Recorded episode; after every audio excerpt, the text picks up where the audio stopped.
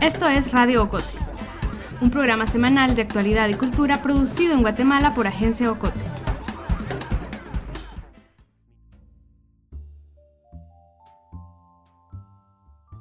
Aldo Iván Dávila Morales se convertirá el 14 de enero de 2020 en el segundo diputado abiertamente homosexual. Su llegada al Congreso fue inesperada y promete no pasar desapercibida. Aldo Dávila tiene la intención de enfrentar el pacto de corruptos y de impulsar iniciativas de ley a favor de los derechos humanos, además de continuar con la agenda que trazó Sandra Morán, la primera mujer lesbiana en llegar al Congreso en 2016. En Radio Cote hablamos con él para conocer más sobre sus planes, sus estrategias y también su ruta hasta convertirse en diputado. Aquí traemos la entrevista de Carmen Quintela. Soy Aldo Dávila, tengo 41 años de edad, tengo 17 años con mi relación, soy el hermano mayor de tres, hombre abiertamente gay y bueno, pues desde siempre me ha gustado la defensa de los derechos y he trabajado en eso. Empecé trabajando prevención de VIH y es como me involucro en la defensa de los derechos humanos. Y este, pues he trabajado en varios lugares, eh, siempre en la defensa y promoción de personas que viven con VIH o personas de la diversidad sexual. Tengo un perro que se llama Valentino, soy de signo Virgo, impulsivo, no lo digo con orgullo, pero sí impulsivo. Me atrevo a decir que de, de carácter interesante. eh, ese es Aldo Dávila. Aldo Dávila se describe así. Estamos en su oficina de la sede de Gente Positiva. La organización se ha dedicado desde hace más de 20 años a hacer conciencia e incidencia política en la lucha contra el VIH. Hasta marzo de este año, Dávila fue su director. Tuvo que renunciar para poder lanzarse como candidato a diputado. La impulsividad con la que él mismo se describe en este caso no guió su decisión. La pensó y la repensó durante meses. La oferta llegó de WINAC. El partido alquilaba uno de los salones de gente positiva para hacer reuniones y una tarde decidieron hablarle a Aldo. Mira, le tengo que una proposición. Les digo, digan, nos gustaría mucho que fueras candidato a diputado por la metropolitana. Al principio no estaba muy seguro. Le dijeron que lo pensara. Había tiempo. Era octubre de 2018 y aún faltaban unos meses para las asambleas del partido. No lo presté, ni lo comenté porque dije yo, no, eso no es lo mío, ¿no? Cuando volvieron a preguntarle, él les hizo una contrapropuesta. Tendría que ir en la primera casilla del listado metropolitano. A él, dice, solo lo conocían en la capital, así que solo ahí tenía posibilidades. Y cualquier casilla que no fuera la primera le alejaba todavía más de quedar electo. Regresa buena que me dicen, sí, te damos la bunda de la metropolitana. No lo esperaba, yo te digo, venían, entonces era mi, como mi contrapropuesta, ¿no? Entonces yo les decía, venían ellos, yo les decía sí, pero, y con eso decía yo, me lavo las manos. ¿no? Entonces, ya no quedó en mí, no que quedó en ellos. Y ahí tocó hablarlo con su familia. Hago un almuerzo familiar en la casa, un domingo. Y digo que tengo que platicar con todos. Entonces cuando hay que platicar siempre se ponen nerviosos. Cuando les digo nos tenemos que juntar, se ponen, ¿qué pasó? Les digo, no, no es nada malo. ¿Estás bien? Sí, estoy bien, pero necesito platicar con ustedes algunas cosas. Entonces llegan a la casa mis dos hermanos, mi, mis dos sobrinitos, los quiero mucho, y mi mamá, mi pareja y yo. Entonces les digo, miren muchos, fíjense de que no es nada malo, por el contrario, me está invitando un partido político a ser candidato a diputado. Pero es una decisión que no quiero tomar solo porque es una decisión que conlleva demasiadas cosas. Entonces, va a ser una decisión que voy a tomar en conjunto con ustedes y que, que por eso están aquí porque necesito que me digan ustedes qué piensan. Entonces mi mamá, no, pues dale, dale, dale. O sea, ¿vos, vos querés? Le digo, pues quiero intentarlo, ¿verdad? Lo siguiente pasó muy rápido. En dos meses comenzó la campaña electoral. Una campaña pobre, porque hay que decirlo, una campaña pobre. Eh, Winac pues es un partido, eh, no, me, no digo pequeño, pero que los, no ha tenido los recursos que tienen los de la derecha, por ejemplo, ¿no? O sea, los empresarios, no sé quién. Entonces, eh, una campaña de ir a mercados, de ir a colonias, de ir de puerta en puerta. Cuando Dávila decidió postularse, había algo que le rondaba la cabeza. Yo lo hago primero porque yo he dicho que la transparencia también significa ser quien uno es. Yo no digo que la transparencia es cómo manejar los recursos solamente, es quién es una persona. Sandra Morán, la primera diputada abiertamente homosexual, no se había lanzado a su reelección con ningún partido y dejará el Congreso en enero de 2020. Eso, dice Dávila, le dejaba a él la necesidad, la responsabilidad de quedar electo para mantener la representación de la diversidad en el Congreso. Pero sí tenía mucho miedo que se iba Sandra al Congreso. Entonces yo decía, hay que entrar, no va a estar Sandra, hay que entrar. Pero, claro, ver las millonarias campañas de los otros partidos le desanimaba mucho. Luego cuando mirabas vos en la Roosevelt, que cada metro había una valla de alguien, ¿no? Y te ibas y de regreso, y un día dije, no, yo les voy a contar. Y les fui a contar. Y solo de un candidato habían 182 del Trébol a Misco. Caballeros. Y yo tenía 60 para toda la ciudad. Pero entonces llegaba a los mercados, a las colonias y todo cambiaba. Cuando daba el volante, este, buenas tardes, le dejo un volante, eh, se lo daba, pues la gente, ah, es usted, a usted se lo conozco, usted ha ido a manifestar, y usted estuvo en la televisión, y usted agarró una, una infiltrada, ah, usted estuvo en lo del aeropuerto. Ay, otra vez me levantaba. Y llegó el 16 de junio, el día de las elecciones generales. Voy, emito el voto y cuando regreso a las cuatro y media. Digo, yo tengo, oh, y yo, ese, mi, mi plan era ese día a ver, recordarle a todos mis contactos que fueran a votar por mí. Entonces me pongo de cuatro y media, este, no olviden ir a votar, este, Papeleta Celeste, Winac, no sé qué. Y cuando empiezo a ver mi, mi, WhatsApp, la gente, ya fui a votar, ya fui a votar, ya fui a votar, ya fui a votar. Y la gente con sus dedos así, ¿no? Este, ya, ya cumplimos y las cosas van a cambiar y no sé qué. Las siguientes horas, los siguientes días, fueron de incertidumbre. Recibía llamadas de felicitación, pero todavía faltaban varias mesas por escrutar. Y luego los errores en el cómputo del Tribunal Supremo Electoral. El 11 de julio, casi un mes después, se confirmaron los resultados. Aldo Dávila quedó como diputado. La diputada Sandra Morán, de Convergencia, dejó abierto un camino en el Congreso que ahora Aldo Dávila asegura que seguirá. Morán ha organizado algunas reuniones con diputadas y diputados recientemente electos para hacer lo que llama una transferencia de experiencia. Quiere que a estas personas que nunca han puesto un pie en el Congreso no les pase lo mismo que a ella. Quiere que lleguen preparados, que sepan cómo es el trabajo dentro del legislativo, cómo son los demás diputados y qué leyes es importante conocer. Dávila agradece mucho esta primera inmersión. Y Sandra está haciendo algo maravilloso y es que nos está reuniendo los diputados electos de izquierda progresistas para contarnos sus conocimientos. Para él esto es importante. Reuniones bilaterales porque hay, que, hay que respaldar la agenda de Sandra, ¿no? Y, y, iniciativas que quedaron engavetadas o que no tuvieron dictamen favorable, hay que volverles a impulsar. Su agenda, asegura, no estará centrada en un único tema, va a darle prioridad a iniciativas y acciones que promuevan que se cumplan los derechos humanos y que no se retroceda en leyes y en derechos fundamentales ya conseguidos. La de las niñas este, abusadas sexualmente, el acompañamiento a las niñas, la ley de identidad de género, la ley de aguas, definitivamente. También le pondrá atención a la educación sexual. Esperamos que en el colegio eduquen y en el colegio no educan y luego tampoco lo hacen en la casa. estamos hablando de la educación sexual. Y entonces cuando, no, cuando nadie educa al niño, crece con lo que ve en la tele, en la pornografía. ¿verdad? Con el cero respeto a la mujer, con, con cero este, abordaje del embarazo, de las infecciones de transmisión sexual, del SIDA mismo.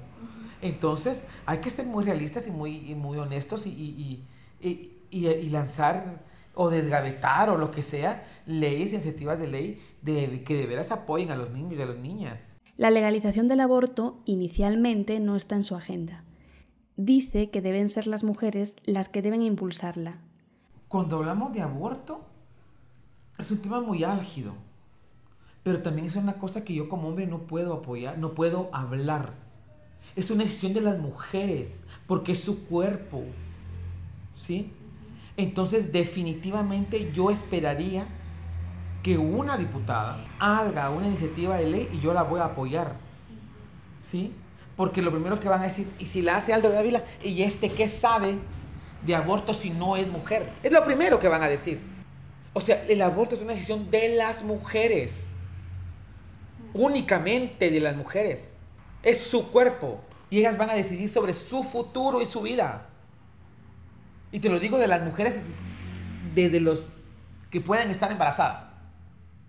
Una niña fue abusada sexualmente. Ella no quiere ese producto. Pero una mujer de 32 años quedó embarazada y tampoco quiere ese producto. ¿Quién soy yo para decirle, usted lo debe tener y si no lo tiene se va a ir presa? Dávila sabe que tendrá que ceder en algunos puntos para lograr que se apoyen iniciativas necesarias, pero tiene claro que existen límites por los que no va a pasar. Una de esas iniciativas es la 5272, la Ley de Protección de la Vida y la Familia. La 5272 es una ley que busca quitar derechos a las personas de la diversidad, prohibiendo definitivamente el matrimonio entre personas del mismo sexo. También pretende penalizar todavía más el aborto. Por ejemplo, criminalizaría a las mujeres que sufran abortos espontáneos. La iniciativa se ha utilizado en varias ocasiones para desviar la atención. Cuando hay un tema álgido en el país, se vuelve a poner en agenda en el Congreso. Lleva así ya dos años. Pero ahora está en un punto peligroso. Le falta nada más una lectura para ser aprobada. La 5272 es muy agresiva. Busca castigar a las mujeres que tengan aborto espontáneo y aborto porque ellas quieran y las que se les venga el bebé hasta porque sí. Van a entrar en un proceso de investigación. A una mujer que pierde el aborto, que pierde el bebé que sí quiere tener. Y en vez de darle terapia psicológica, acompañamiento social, se va a ir presa. Dávila ha participado en manifestaciones frente al Congreso para evitar que esta iniciativa pase. En el desfile de la diversidad del pasado 20 de julio, Aldo Dávila hablaba así de la ley. ¿Y ustedes qué dicen? ¿Pasa o no pasa la 5272? No escuché. ¿Pasa o no pasa la 5272? Exactamente. La 5272 no va a pasar porque viola nuestros derechos, porque es inconstitucional y porque viola los otros derechos que tenemos. Así que la 5272 no pasa. La estrategia de Dávila para evitar que esta iniciativa pase y que en cambio sí logren quedar algunas de las que él impulsará está en la gente, en la ciudadanía. Es que es de presionar y presionar y presionar, pero siempre con el acompañamiento de sociedad civil. O sea, ¿de qué me sirve a mí estar allá adentro tratando de meter si la gente no va a estar en la calle apoyando? ¿Sí? Entonces es importante que, que, que, empiece la movilización real y que la gente diga, bueno, esto me va a mejorar la vida, esto me va a cambiar la vida, tengo que apoyar, ¿no? Aldo Dávila será también el primer diputado con VIH.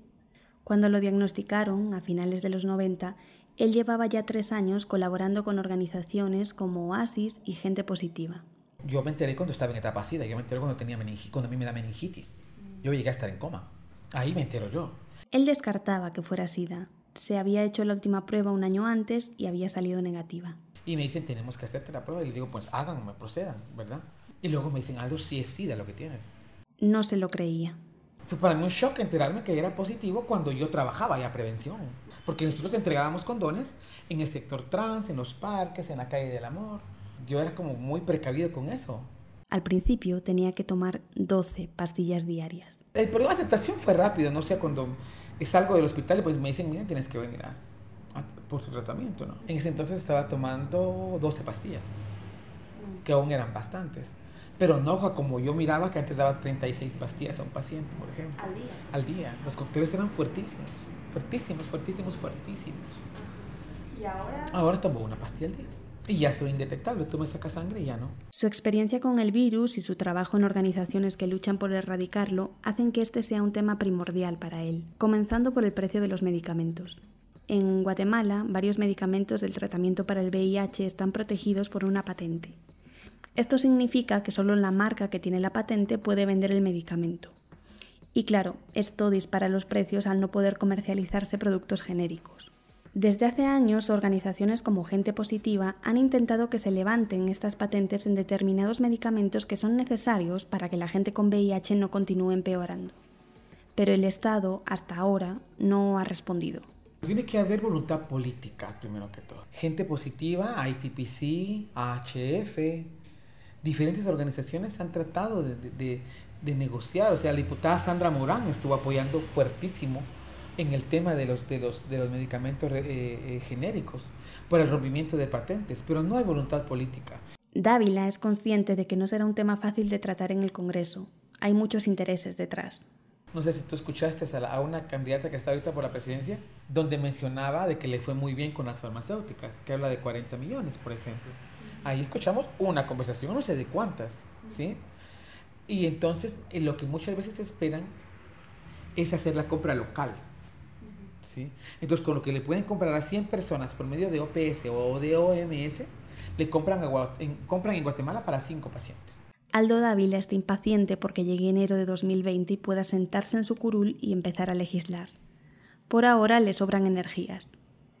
Esas energías y esa impulsividad de la que hablaba al inicio de esta conversación, la que hace que sin dudarlo agarre su megáfono y salga a la calle a pelear por los derechos de la diversidad y de la población en general, a protestar contra el pacto de corruptos, contra la decisión del presidente de terminar con el mandato de la CICIG o de firmar un acuerdo que pueda convertir a Guatemala en un campo de concentración de migrantes.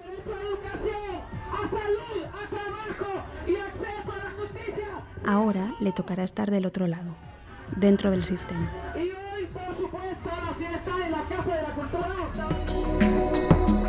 Si te gusta Radio Cote, suscríbete en iTunes, Spotify, Google Podcast o tu plataforma de podcast favorita.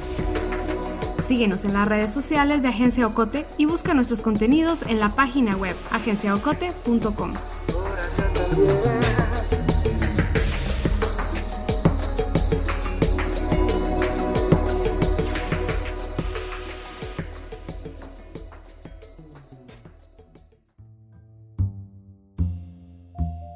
Imagínate tener miedo de salir a la calle con tu pareja, de darle la mano, de caminar abrazados de darse un beso, de ir en carro una noche y que les pare la policía. Miedo de no poder amar y mostrarlo con libertad. Si eres un hombre gay, una mujer lesbiana, una persona trans, bisexual, intersexual, probablemente no tengas mucho que imaginar. Ser una persona de la diversidad en Guatemala, en el norte de Centroamérica en general, se convierte en un acto de resistencia, cuando no debería serlo hacer todo esto que te cuento, es decir, vivir libremente en ejercicio de tus derechos, para muchas personas ha supuesto miradas, insultos, amenazas, agresiones, incluso la muerte.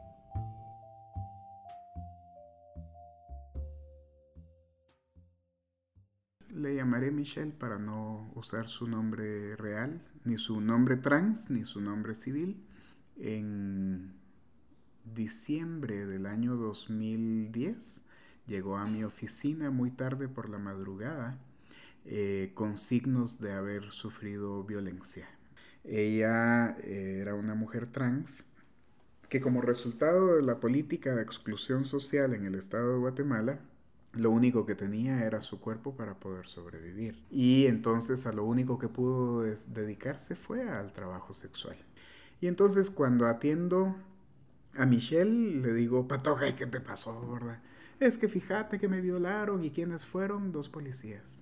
La historia rondaba la situación de que los policías llegaron al lugar en donde estaba trabajando sexualmente, tratando de encontrar un poco de dinero para poder ir a comer y a dormir dignamente, y eh, los policías la subieron a la patrulla, la, llevaron debajo de un puente, los dos la violaron sexualmente allí la dejaron tirada bajo el puente, se levanta, comienza a caminar, mira que viene otra patrulla para los policías y les dice, miren, me acaban de hacer tal cosa, los policías la suben a la patrulla y la vuelven a violar y la vuelven a dejar tirada debajo del mismo puente.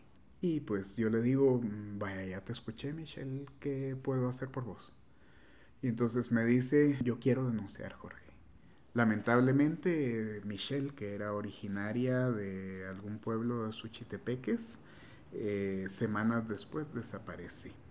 Nunca jamás volvimos a saber nada de Michelle. Jorge López es el director de Oasis, una organización dedicada a la defensa de las personas de la diversidad y a la lucha contra el VIH. Casos como el que nos acaba de narrar podrían contarse por miles. Digo podrían porque los datos que manejan las instituciones públicas no reflejan la realidad de un problema social muy grave. Es raro hablar con una persona de la comunidad LGBTI que no asegure haber sufrido algún tipo de violencia en su vida.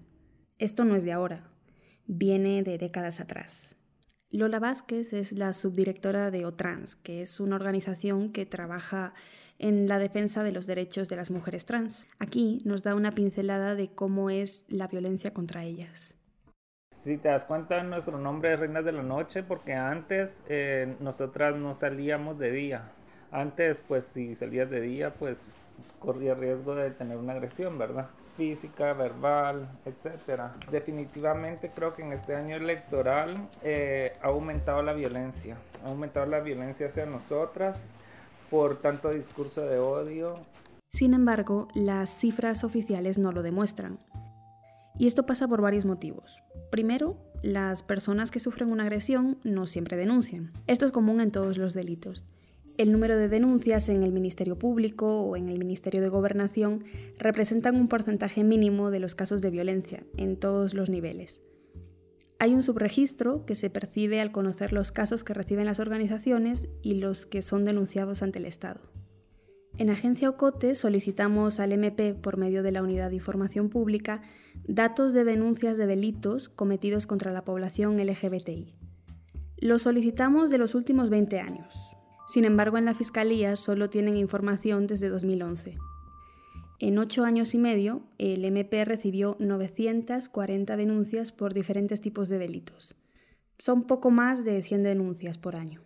Los casos más comunes son el de amenazas, con 296 denuncias, discriminación, con 160, lesiones leves, 80 denuncias, violación, 76 denuncias, homicidio, 42 denuncias. Las personas que llegaron al MP se registraron como gays, lesbianas, bisexuales, intersexuales y una quinta categoría que recoge en un solo grupo a personas transexuales, transgénero y travestis. Según las organizaciones que ven estos casos, los fiscales a cargo de tomar las denuncias a veces omiten ingresar este dato en el sistema. Lola Vázquez, de OTRANS, lo sabe de primera mano. Yo hice eh, una denuncia justo el año pasado en el ministerio yo que puedo decir que soy una mujer trans empoderada, eh, ¿me entiendes? Eh, llegué, hice mi denuncia y primero le tuve que recordar si me había puesto en la casilla eh, LGBT, ¿verdad? Pero imagínate, llega una chica que no sabe que existen estas casillas, simplemente eso pasa de largo, ¿verdad? Entonces, ah, sí, ahorita lo pongo. De acuerdo con los datos del MP, los hombres gays son los que más denunciaron en los últimos ocho años, 312. Bajo la categoría de trans y travestis hay 228 denuncias. En la gran mayoría de estos casos, según el MP, aparece consignado que fueron hombres. Y esto tiene que ver con que muchas personas trans todavía no han conseguido cambiar ni su nombre ni su sexo en su DPI. Aunque sean mujeres, el sistema no lo reconoce como tal. Tristán López es un hombre trans, forma parte de la organización Visibles. Está esta, esta gran confusión entre que las mujeres trans en realidad son hombres y eso altera todo el registro porque entonces no solo irrespeta la identidad de género de las mujeres trans, sino que invisibiliza las identidades transmasculinas. Definitivamente es cierto que hay más denuncias de mujeres trans. Hasta ahora no hay en Guatemala una fiscalía especializada en delitos en contra de la población LGBTI. Los casos llegan a cualquier unidad dependiendo del tipo de delito. Por ejemplo, cuando se trata de un homicidio o de un asesinato, este puede estar a cargo de la Fiscalía de Sección de Delitos contra la Vida. En un caso de discriminación, entraría en la Fiscalía de Derechos Humanos. Pero además, cualquiera de estos casos puede verlo una Fiscalía distrital o una municipal. Y estas unidades del Ministerio Público no siempre están especializadas en atender a personas de la diversidad con un trato digno. Los prejuicios y el conservadurismo de buena parte de la población guatemalteca se ven a la hora de recoger estas denuncias. Después de ser agredidas, las personas LGBTI se enfrentan a la violencia institucional y a la discriminación cuando quieren plantear una denuncia. Hay casos en donde llega personas trans a poner su denuncia y dicen no es un delito lo que te hicieron o, los ponen mal y ponen, por ejemplo, vos no sos persona trans, sos eh, lesbiana o gay, entonces como que están todas estas violencias que también padecen en las instituciones, entonces creo que no, no hay confianza. Conocer el número de sentencias en casos de agresiones homófobas y transfobas no es nada sencillo. En algunas instituciones, todavía hoy, en 2019, no hay un registro según la identidad de género o la orientación sexual de la persona que denuncia. El Estado no cuenta con, estadísticas de nuestra población, ¿verdad? Simplemente no existimos. Y es por eso la necesidad de tener una ley de identidad de género, ¿verdad? Eh, pues la ley de identidad de género lo que busca es el reconocimiento de, de las personas como ciudadanos, ¿verdad? Para poder ejercer una ciudadanía plena. En Agencia Ocote también solicitamos al organismo judicial que nos facilitara los datos de casos ingresados al sistema y de sentencias condenatorias y absolutorias emitidas sobre agresiones, delitos sexuales, homicidios, intimidaciones y amenazas contra población LGBTI. La respuesta de la institución fue la siguiente. No se encontraron registros de expedientes en los sistemas de información del organismo judicial. Además, hicieron la acotación de que la información registrada en el sistema se realiza por parte de auxiliares judiciales. Y según dicen, depende de cada uno de estos auxiliares la calidad y la cantidad de la información que ingresan. Los miembros de la Policía Nacional Civil en muchas ocasiones no tienen conciencia sobre los derechos de la población LGBTI, que es sencillo, son los mismos que los de la población en general. Andrea González es presidenta de Trans y nos contó un caso de violencia que vivió por parte de una agente de la PNC. Andrea también trabaja en un salón de belleza en el centro comercial Capitol, en la zona 1. Ahí hablamos con ella. Iba en, un vehículo donde se conducía a comida y em, la agente policial me identificó rápidamente con, con verme porque soy muy visible en el país. Entonces me dijo que estaba en rojo y me, ha hecho, me dijo que me bajara del vehículo, que descendiera del vehículo Dos días antes, Andrea había salido de una operación quirúrgica. Tenía una sonda eh, donde de acá de la, de abajo de la espalda lateral abajo y em, se, me, se me desprendió la sonda, entonces yo tenía que andar con la sonda y tenía mucho drenaje. La gente policial eh, me, faltó el respeto, me gritó palabras soeces y aseveraciones fuertes con, con respecto a mi identidad de género. Eh, le expliqué de mi identidad de género, que era una mujer trans y que había hecho cambio de nombre y todo en el país. Y me dijo que eso no era válido y me cuestionó mi identidad, me cuestionó mi documento de identificación.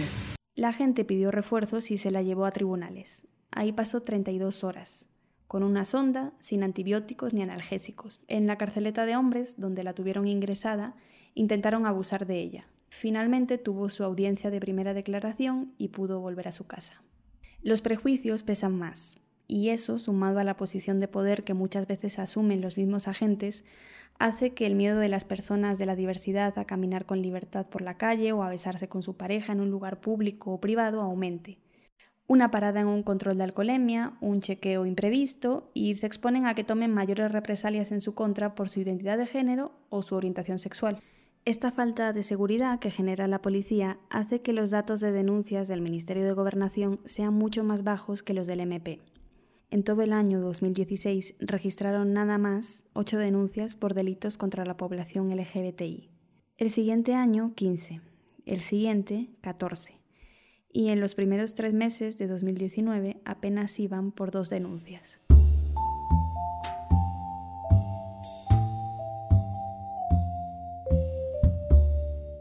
Uno de los derechos que han peleado las organizaciones LGBTI es que determinados delitos contra personas de la diversidad sean considerados crímenes de odio.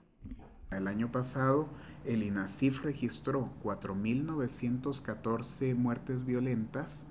Hubo algunas que a mí me llaman mucho la atención y que son aquellas que fueron producidas por estrangulamiento o por desmembramiento de los cuerpos.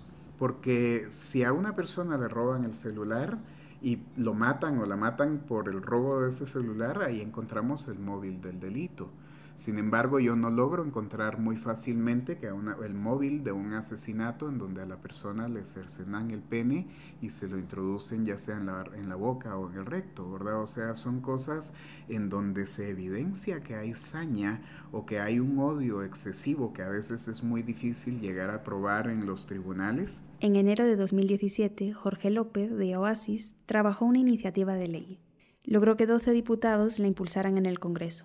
La iniciativa planteaba la tipificación de los delitos de odio y de incitación al odio para quienes promovieran el odio, el desprecio, la hostilidad o la violencia contra personas o contra grupos por racismo, machismo, homofobia, transfobia, clasismo, misoginia y por otras formas de intolerancia social. Propusieron una pena de 2 a 8 años de prisión y una multa de hasta 6.000 quetzales. Las dificultades que tenemos para llevar ante la justicia los crímenes de odio es la carencia de, un, de figuras típicas que logren definir estos delitos que son cometidos y que rompen la armonía social, pero también hay otras dos situaciones. Una de ellas es que los delitos homofóbicos o transfóbicos son confundidos con crímenes pasionales y la tercera dificultad que tenemos es que las víctimas suelen no denunciar o no denunciar que el motivo del crimen fue el odio o los prejuicios cometidos por su orientación sexual o su identidad de género. Seis meses después, en junio de 2017, la Comisión de Legislación y Puntos Constitucionales le dio dictamen desfavorable. Argumentaron que la iniciativa era muy general a la hora de tipificar el delito y que podría atentar contra la libertad de expresión y contra los derechos humanos. Ahí se quedó. En agosto de ese año, la diputada Sandra Morán presentó otra iniciativa para sancionar esta vez los crímenes por prejuicio. En una modificación del Código Penal se buscaba tipificar la discriminación como una exclusión o distinción basada en varios motivos, entre ellos el género, la orientación sexual y la identidad y expresión de género. De nuevo, la misma comisión emitió dictamen desfavorable por un tecnicismo. Argumentaron que era innecesaria y redundante, ya que al final del artículo indicaban que esto se podría aplicar a cualquier persona o grupo cuyo derecho fuera vulnerado. Los pequeños avances que tenemos en materia de diversidad sexual y de género han sido alcanzados gracias a la ternura de esa sangre que ha quedado en las calles guatemaltecas en, a partir de los asesinatos transfóbicos, homofóbicos, lesbofóbicos, en donde la gente ha pagado con su sangre el que se visibilice que aquí tenemos un problema, que aquí en Guatemala tenemos una carnicería, en donde esas 4.914 muertes del año pasado no son justificables desde ningún punto. No hay datos que nos ayuden a entender la magnitud del problema, pero las personas que trabajan de cerca estos temas saben que las agresiones y los asesinatos a población de la diversidad casi siempre quedan impunes. Pocos hablan de esto y mucho menos se indignan. El Estado de Guatemala les ha dado la espalda y hoy por hoy no garantiza ni el bienestar, ni el desarrollo, ni la seguridad de buena parte de la ciudadanía.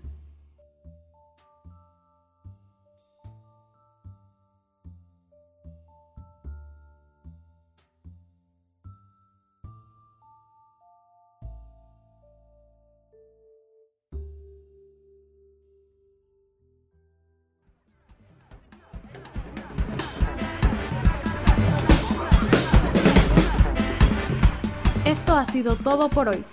Regresemos con más la próxima semana. Radio Ocote es producido en Guatemala por el equipo de Agencia Ocote. Música original, Juan Carlos Barrios. Música adicional, Kevin MacLeod.